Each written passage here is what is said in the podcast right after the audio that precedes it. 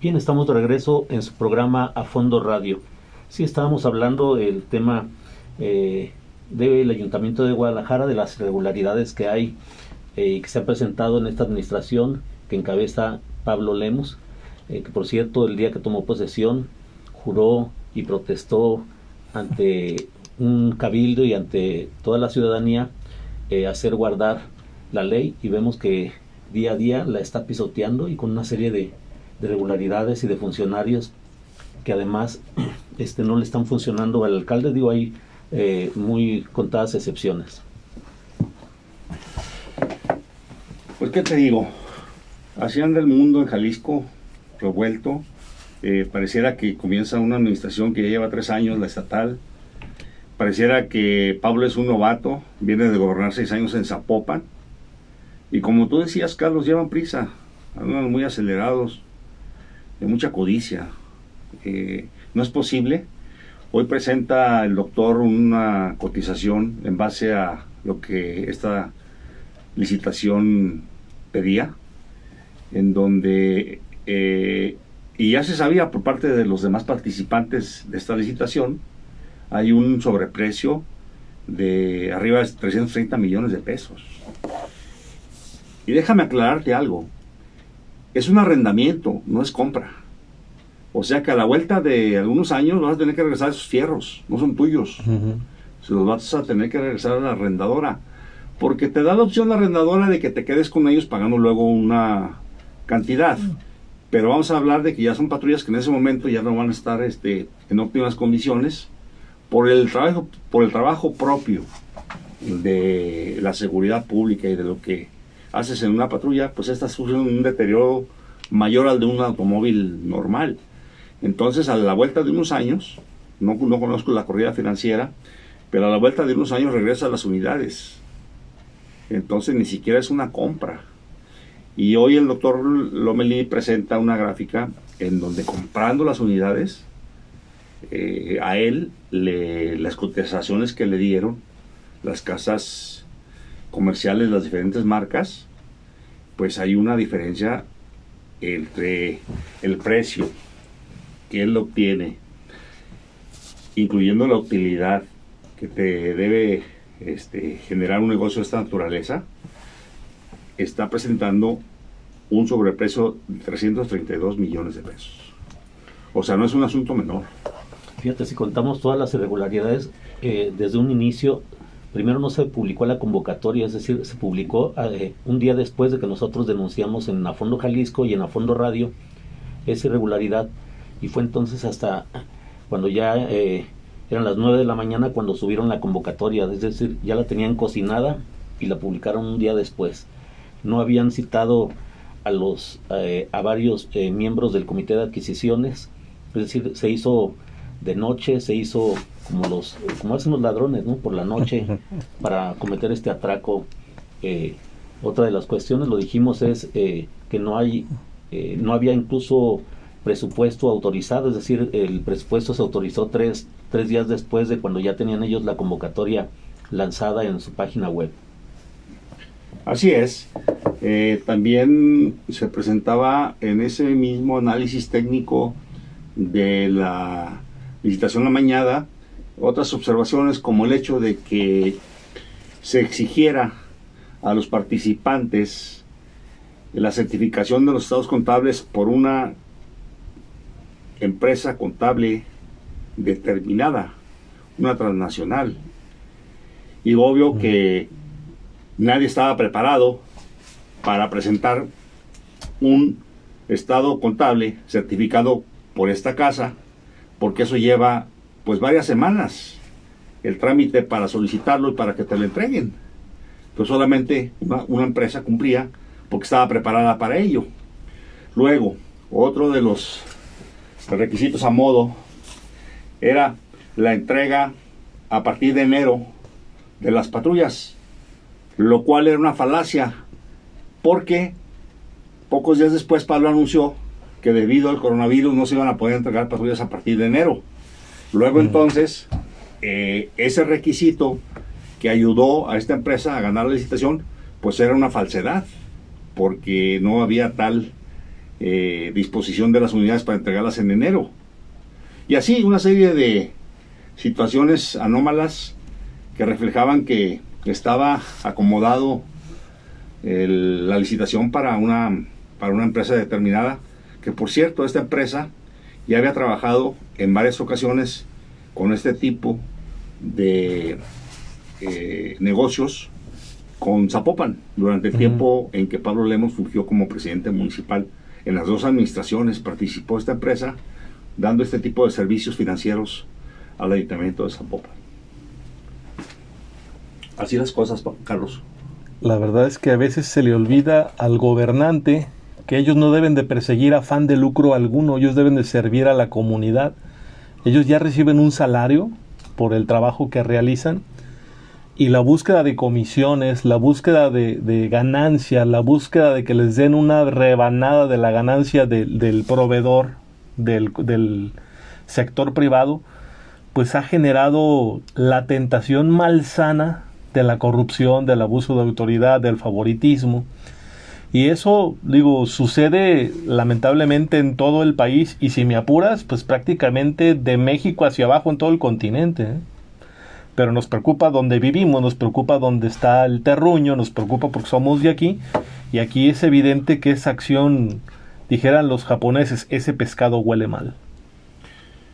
Sí, carajo. Vamos a ver en qué termina esta telenovela que Pablo se niega a rectificar y a reconocer pues que hay un error y que se equivocaron los funcionarios y que se tiene que repetir la licitación eh, presentando piso parejo para todas las empresas que participen y, comprando a un precio razonable, arrendando, es la palabra correcta, ese arrendamiento, arrendando a un precio razonable en el que ciertamente se, se, se, se otorga una utilidad a quien presente y gane la, la oferta económica mejor, pero no, no en estas condiciones que es verdaderamente un atraco al erario municipal. Oye, hacer reversible esa acción sería sano, pero a mí me preocupa mucho lo que dice Iván, y tiene razón, no hay oficiales para subir a esas patrullas, y yo pongo un, una línea de subrayado en algo. Durante los seis años en que fue presidente municipal de Zapopan, Pablo Lemos no logró certificar a sus elementos policíacos. Y en Guadalajara tampoco están certificados un gran porcentaje a pesar de la obligatoriedad de que ya hubiera sucedido hace años. Así es, pero fíjate la mala fe. Lanzan la convocatoria o hacen el proceso de licitación en, casi en periodo de vacaciones, es decir, la gente estaba inmersa en las compras, en las posadas, en las fiestas navideñas, y entonces pues lo hacen, por eso digo como ladrón por la noche, este, a oscuritas, eh, porque es una utilidad que está dejando más de 300 millones de pesos, es decir, que la empresa ganadora se va a llevar más de 300 millones de pesos. Y es evidente que de ahí vienen los regalos. No, espérame, no, es más, ¿eh? Esos 300 es el sobreprecio. Ok. Es decir, ah, y aparte ella tiene su... Ya había utilidad antes de ese sobreprecio. Su utilidad. Ella tiene su, el pago de su costo financiero de su dinero porque es un arrendamiento y sobre ese mismo hay todavía un sobreprecio de 300 arriba de 300 millones de pesos. O sea, es, utilidad sobre utilidad. Claro, es una pillería esto, o sea, muy lamentable. Parece broma, pero no, no, no, no es broma. Hay otros regidores que están callados, por ejemplo, la regidora del PRI. Sí, el PRI en este, e, y, es lamentable que, sean tan evidentes. Ya lo hicieron en la administración pasada, eh, Eduardo Almaguer y Vero Flores fueron comparsa de Ismael del Toro, Finalmente, Almaguer hasta brincó de barco, se fue con los MC. Y ahora otra vez el PRI, sospechosamente están callados. Para ellos, para, para, el PRI, la agenda es los Colomos 3. Esa es la gran agenda estatal, eh, política, de oposición del PRI. ¿Quién sabe qué negocios hay ahí atrás eh, de priistas en ese asunto? Porque están muy dedicados a Colomos 3, todos, diputados federales, diputados locales, regidores, y de este atraco al erario municipal nadie dice nada. Nosotros buscamos a la diputada federal Laura Aro y nos remitió con la, con la regidora Sofía García. Y la regidora en cinco ocasiones le hemos buscado para que emita su posicionamiento respecto a este tema y ha callado, lo cual pues nos hace suponer que al igual que en la administración pasada, está muy bien maiciada la regidora Sofía. Y lo lamentable es que ni Ramiro ni la secretaria general, hoy diputada local Vero Flores, tampoco han dicho nada. Tampoco la coordinadora de los diputados federales, Laura Aro, ha dicho nada. Mm. O sea que para el PRI no existe esto que está ocurriendo en el Ayuntamiento de Guadalajara. Pero no existe nada, ¿eh? Nada de nada. Ni con el pétalo de una rosa han tocado los priistas a Pablo Lemos. Sabrá Dios qué tipo de acuerdo político o económico establecieron los priistas con Pablo Lemos. Seguramente plazas, plazas administrativas, ¿eh? quiero pensar que va por ahí el tema.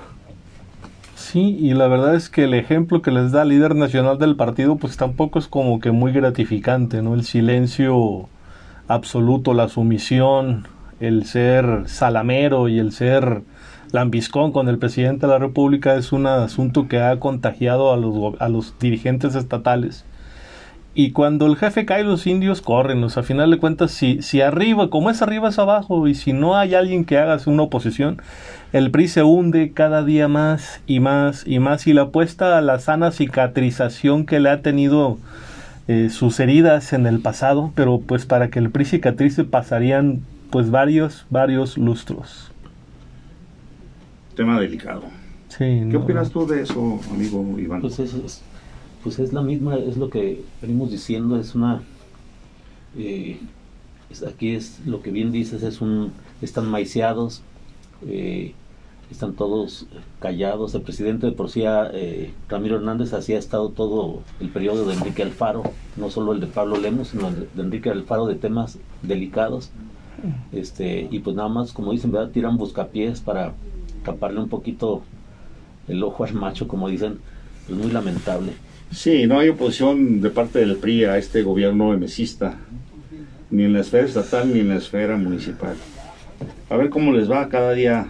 Sí, fíjate que antes de irnos al corte comercial, eh, hace un momento se dieron a conocer el cambio de la titular, del titular del escudo urbano C5 y ahora será una mujer la que encabece esa área.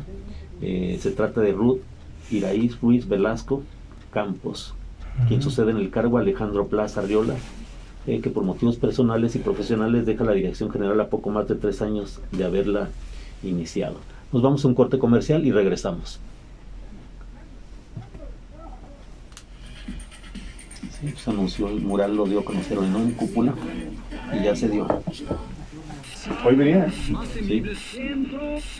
Este, este, dijo Enrique Alfaro que había, le preguntaron que si no tenía cambios y dijo que sí, que tenía creo que dos, dos cambios pendientes. Entonces no se trata de al mes. Los únicos que te damos más paquetes de televisión satelital. Con nosotros puedes grabar y pausar en vivo tus programas. ¿Qué otra cosa quieres comentar, Carlos? costo adicional. No. Busca un distribuidor local en startvmexico.com pues, como ustedes digan, están muy en lo local, ¿no? ¿Viste lo de la rueda de prensa de hoy de Tlaquepaque, que no anuncia 100 acciones por venir? Me parece algo extraño. hasta las 11, la pasamos hasta las 11. Me parece muy extraño que digas lo que vas a hacer. No, eso es... Hice 100 acciones. No quiero hacer 100 acciones. Es que siempre se anunciaba en las administraciones municipales. Al cumplir 100 días logramos esto. O sea, se anunciaba más o menos de, los, las acciones a 100 días, sí y después venían las evaluaciones.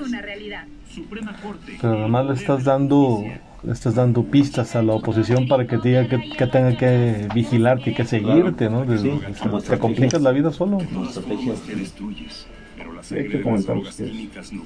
Por el mismo asunto de la prisa. La prisa de demostrar que llegaste trabajando y que traes muchas ganas. Si necesitas ayuda, llama a la línea de la vida. Pero parece esta ocasión van a tener más apoyo del gobierno del Estado. A lo mejor ya tienen más o menos trazado. supongo que lo tienen planchado. Sí, Pero sí, como tú dices, es una medida arriesgada, ¿no? Porque si no, porque además, 100 son muchas. De 100 una te va a fallar. Es el margen de error ordinario, ¿no? Hasta, hasta para los japoneses. Sí, claro. ¿En qué lugar, en qué área quedó David Hernández siempre? Es el coordinador general de proyectos estratégicos. A lo mejor él no, es, no él metió eso a la agenda. Lo que pasa es que son colectivas. Bien, estamos de regreso en su programa A Fondo Radio. Bien, eh, eh, nuestro amigo y analista político eh, Carlos Anguiano nos va a hacer un, un comentario acerca del el ayuntamiento de Tlaquepaque y de la presidenta municipal Citlali Amaya. Bueno, comentábamos en el corte comercial que en Tlaquepaque tienen la prisa de demostrar de qué están hechos, la consistencia de una presidenta municipal con un rostro social muy fuerte que es Italia Maya, recordando que ella acaba de asumir en los primeros días de enero porque tuvo que ir a una elección extraordinaria que le robaron en realidad tres meses a su gobierno en forma ordinaria o como estaba previsto constitucionalmente. Por ello tiene la necesidad de avanzar rápido y darle resultados a la población de Tlaquepaque y hoy estará anunciando en unos minutos las 100 acciones estratégicas para la población del municipio de San Pedro Tlaquepaque que realizará de inmediato, acciones de, de, de corte inmediato, pues la verdad es que vale la pena el tema de tener interés, de demostrar pasión en el trabajo, de regresarse a la comunidad, porque ella no sale de las colonias, anda haciendo un gobierno de gabinete, pero también de campo, también en la calle. Pero sí me, me, llama mucho la atención que de repente los políticos deberían de hablarnos de lo que ya hicieron, no de lo que quieren hacer. Porque luego en el camino, pues ahí tenemos dos bocas, tren Maya, refinería, aeropuertos y todo se complica y las cosas no salen bien de repente, ¿no? Sí, porque todo va a quedar en, eh, bajo el escrutinio público, es decir, ya tienen, como bien decías hace un momento en el corte, eh, pues le estás abriendo los ojos a la oposición para que te esté marcando el paso en cada una de las acciones que vayas a realizar. Sí, eh, mira, de por sí ya puede Citlali presumir algunas cosas que ha estado haciendo. Es su obligación, es su responsabilidad. Pero se anda muy activa desde el primer día. Eh, ya van dos o tres ocasiones que la visita el gobernador Alfaro eh, estuvo en su toma de protesta. Después de ahí ha habido dos o tres visitas de Alfaro al municipio. Están por realizar otra más en estos días. Ya tuvo una reunión muy importante con el tema de agua, con los funcionarios del CEA y del CIAPA. Ha estado visitando las colonias. En el tema este de los juguetes, eh, anduvo en muchas colonias repartiendo juguetes por el Día de los Reyes Magos. Sí. Eh, o sea, ya tiene que platicarnos de lo que está trabajando en su administración. Y veremos a las 11 de la mañana, que es la hora en que se va a realizar esta conferencia de prensa en el Museo Panduro del Centro Cultural Refugio. Veremos qué informa Citlali de las acciones que pretende realizar en 100 días. Seguramente serán incluidas estas que ya realizó estos 17 eh, días de gobierno, pero veremos eh, con qué nos sorprende la presidenta municipal de Tlaquepaque. Sí está muy chapa adelante, sí. está eh, decidida a, pues a, hacer su propia historia. Ahí tiene un legado muy fuerte de la expresidenta municipal durante dos periodos consecutivos, entonces sí tiene alta la vara y qué bueno porque eso la motiva a ella a dar mejores resultados. Eh, la oposición no termina de acomodarse. Eh, el regidor Maldonado no se ha presentado a trabajar. Eh, los regidores de Morena, tres de ellos sí, responsablemente lo están haciendo, pero Maldonado y otra regidora de Morena están en plan de rebeldía, no les gustan las oficinas que ya tenían, que ya habían ocupado en la administración anterior, y ahora pues seguramente quieren instalarse en la presidencia municipal. Y lo que pasa es que este muchacho no, no ha entendido que perdió, es la tercera vez que pierde, y bueno, pues ya entenderá con el paso de los días así es, eh, así son las contiendas electorales, se gana y se pierde, y él ha perdido tres veces, no le queda más que ponerse a trabajar responsablemente, ser una oposición responsable, y veremos qué anuncia hoy Citlali. Bueno, de entrada déjame decirte que acciones inmediatas como apoyar a los ladrilleros que tuvieron que parar por la contingencia ambiental de inicio de año, digo, son, son cosas reales, o sea, muy... Las podría haber dejado pasar y hubiera afectado a varias familias. Ahí recibió el apoyo del gobierno del estado. Se ve que hay sintonía entre el gobierno del estado y el gobierno municipal. También hay que hablar de Citlalia Maya como la referente femenina de los gobernantes municipales. Es el municipio con más habitantes, gobernado por una mujer y, ya lleva, como bien lo dijiste Alberto, dos trienios gobernado por mujer. Les ha ido bien a Tlaquepaque. La verdad es que las mujeres, las mujeres están dando el ancho y dando de qué hablar. Y sí, el tema de transparentar tus hechos hacia adelante, pues es, es muy celebrable. Yo he visto páginas web de ayuntamientos de Nuevo León donde te ponen incluso el resultado de las auditorías, que es ahora sí que las, las venas abiertas para que te escarben, para que la prensa indague, para que te acusen y a lo mejor tener toda la información a cielo abierto sería lo más sano, lo más conveniente, lo más ejemplar y me parece pues que Tlaquepaque puede ser un gobierno diferente. Sí, yo creo que quiere dar un nuevo matiz a la administración con algunos cambios. Eh, tiene un buen equipo de trabajo, está rodeado de personas que tienen experiencia y uno de ellos es David Hernández. Es decir, hay, hay un grupo importante que la está respaldando. Eh, aparte, el anuncio, como bien dijiste, del respaldo del gobernador del estado eh, fue muy claro el día de la toma de posesión, en la que hizo importantes anuncios de obra pública, es decir, para que Tlaquepaque ya no tenga calles empedradas o calles eh, de tierra, es decir, hay muchos eh, tanto eh, temas de agua, temas de pavimento, de alumbrado público, en el que creo que va a estar muy bien respaldada. además, creo que de la mano de Marielena Limón, de continuar Citlali en, acompañada de ese respaldo, yo creo que va a salir avante en esta nueva administración. Pues esperemos un rato más para saber qué anuncia y mañana informaremos de estos anuncios de ejercicio de gobierno en Tlaquepaque. También mañana tendremos la información completa de la rueda de prensa del doctor Lomelí. Eh, veremos en qué terminó el tema de Alejandro Hermosillo, si hay alguna eh, respuesta oficial de la administración municipal. ¿Algún tema que quieras este, eh, platicarnos, Carlos? Pues muy rápido platicando sobre Andrés Manuel López Obrador, la 4T, el gobierno que va en el país. Yo cuestiono el tema de que Andrés Manuel ha sido incapaz de superar los tres grandes problemas de este país. El primero, la impunidad. Porque no le ha metido un solo peso, no ha hecho ninguna reingeniería, no ha apoyado al Poder Judicial a abatir el rezago para que quien comete un, un delito sea castigado. El segundo, pues la inseguridad pública, digo, no está, no se ocupan estadísticas oficiales porque además ya no se les cree, sino simplemente salir a la calle y ver, observar, sentirte acosado, sentirte violentado, sentirte inseguro es algo real en todo el país.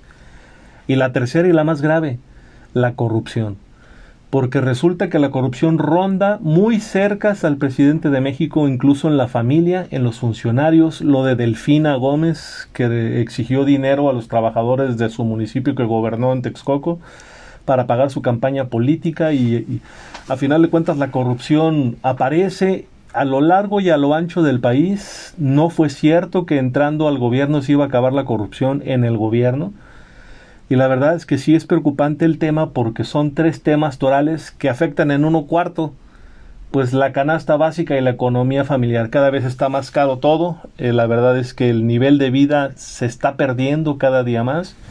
Y el presidente, pues, es muy buen discurseador, es muy buen conversador, es muy bueno comunicando, pero pues ha representado una pérdida de tiempo para los mexicanos en el encontrar las rutas, los caminos y las soluciones que necesitamos todos.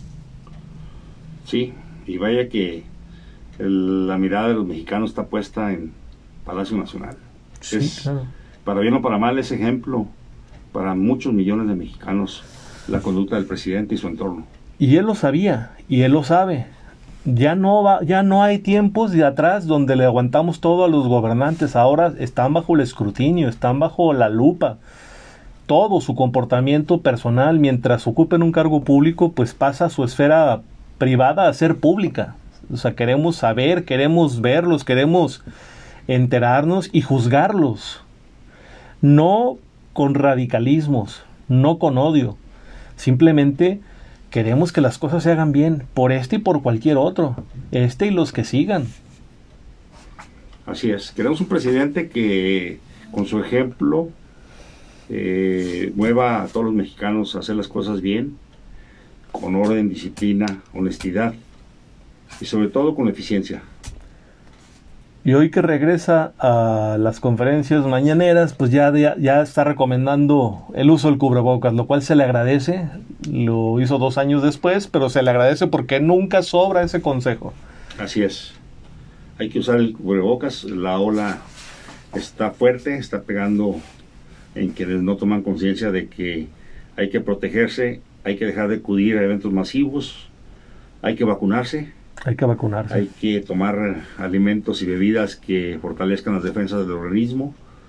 En fin, hay que hacer lo que la autoridad sanitaria nos recomienda, que es por nuestro bien, no es una ocurrencia, es eh, algo que eh, científicamente está comprobado que si nos cuidamos, eh, pues no, no llegamos a, al estado de, de tener que estar hospitalizados. Cuidarte tú es cuidarnos a todos, ya no nada más es por ti, es mi cuerpo yo decido sí, pero afectas a tu familia, a tu comunidad, a los compañeros del trabajo, detienes procesos en los comercios, en los negocios, en, en el empleo, o sea, es, es el daño colateral de la enfermedad ha sido grave. Mucha gente está ahorita sacando incapacidades del IMSS, yo los invito a que no digan mentiras si no tienes COVID, si verdaderamente no estás enfermo, no abuses, no te tomes unas vacaciones de manera completamente inmoral. Estamos en, lo mismo. Claro, coincidimos. sería un daño a la economía. Sí, además de que la enfermedad te ocasiona problemas económicos. Sí, Impide trabajar. En el caso de los comercios hay que cerrarlos. En fin, se retrae la economía si no nos cuidamos. Pues bueno, hoy es todo. Mañana aquí mismo nos vemos. Muchas gracias Iván, muchas, muchas gracias Carlos. Un placer estar con ustedes. Mañana, sí, comentaste la denuncia de